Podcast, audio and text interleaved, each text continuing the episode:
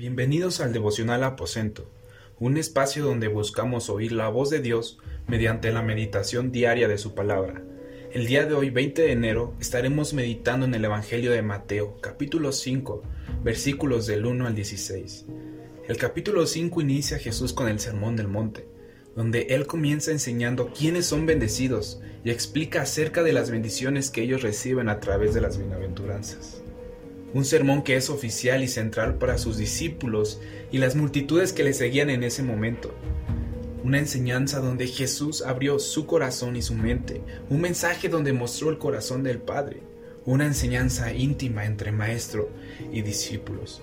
Lo que sus discípulos y las multitudes estaban a punto de escuchar no era un sermón más, un mensaje cualquiera, es la enseñanza oficial de Jesús, era lo que Jesús solía compartir en su círculo íntimo y que hasta el día de hoy sigue hablando a sus discípulos, solo a sus íntimos. En el versículo 3 de Mateo capítulo 5 hace referencia a los pobres de espíritu, es decir, Bendita la persona que es consciente de su total indefensión y que pone toda su confianza en Dios. Cada uno de nosotros debemos de ser conscientes de que sin Dios no somos nada. En Él está nuestra esperanza, nuestro futuro y toda nuestra vida depende de su soberanía, porque fuera de Él no somos nada. Y esto va de la mano con el versículo 8 que tiene que ver mucho con los motivos e intenciones de nuestro corazón. Y nos debemos de preguntar, ¿estamos listos para ver a Dios? ¿Qué hay en nuestro corazón? malicia, malos deseos, chistes de doble sentido? ¿Estamos siendo entrenados para ver a Dios algún día? Si deseamos ver a nuestro amado, debemos de tener un corazón puro e irreprensible para el día que lo tengamos cara a cara, Padre e Hijo. En el versículo del 10 al 12 nos habla de la lealtad. ¿Y cuánta es tu lealtad para con Dios? Hay un precio que pagar. Jesús no vino a hacernos la vida fácil, vino a ser personas leales al Padre, como verdaderos hijos de Él. Él nos dijo, toma tu cruz y sígueme. Tu lealtad se refleja en lo laboral, social y familiar. Es tiempo de pagar ese precio, dejar a un lado el miedo al que dirán, dejar a un lado al cristiano de closet, envolvernos en un espíritu de valentía y dominio propio y proclamar las buenas nuevas a todos los que nos rodean. Escucha con atención esto. Nosotros somos hijos de Dios, sus discípulos. Por lo tanto, también somos testigos de todo lo que Él es y hace. Un testigo se convierte en mártir a la hora de compartir quién es Dios.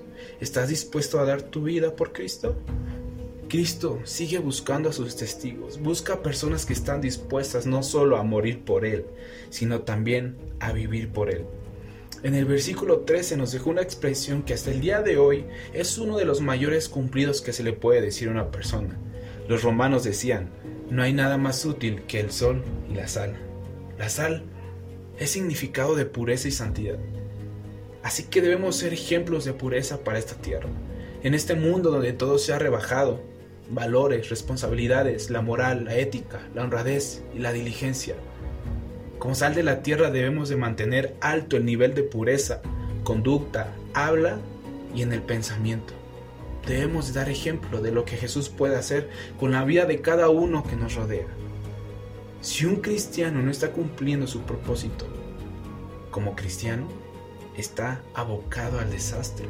Y por último, en los versículos del 14 al 16, Jesús nos habla acerca de que debemos imitarlo y dejarnos, y nos deja en claro que somos la luz del mundo. Jesús nos invita a hacer lo que Él fue en la tierra. Y eso lo menciona en Juan capítulo 9 versículo 5. Dice, la luz del mundo soy. Sabemos que no podemos ser igual que Él, porque Él es perfecto, pero sí cada día ser mejores para Él y por Él. Pero algo que debemos de tener en claro es que debemos brillar a causa del reflejo de su luz. Nadie puede brillar con su propia luz y esto es consecuencia de la presencia de Dios en nuestra vida y corazón. Si no estás lleno de la presencia de Dios, entonces ¿de qué? ¿Qué es lo que tenemos para brillar? Medita en esto. Así que jóvenes, oremos. Padre, yo te pido, Señor, que nos des un espíritu de valentía y dominio propio para poder dar eh, evangelio a las personas que lo necesitan, para poder mostrar al mundo qué es lo que tú eres. Llénanos de tu Espíritu Santo y sé con nosotros. Danos sabiduría y paciencia, Padre, para poder llevar las buenas nuevas en este tiempo de crisis. Amén.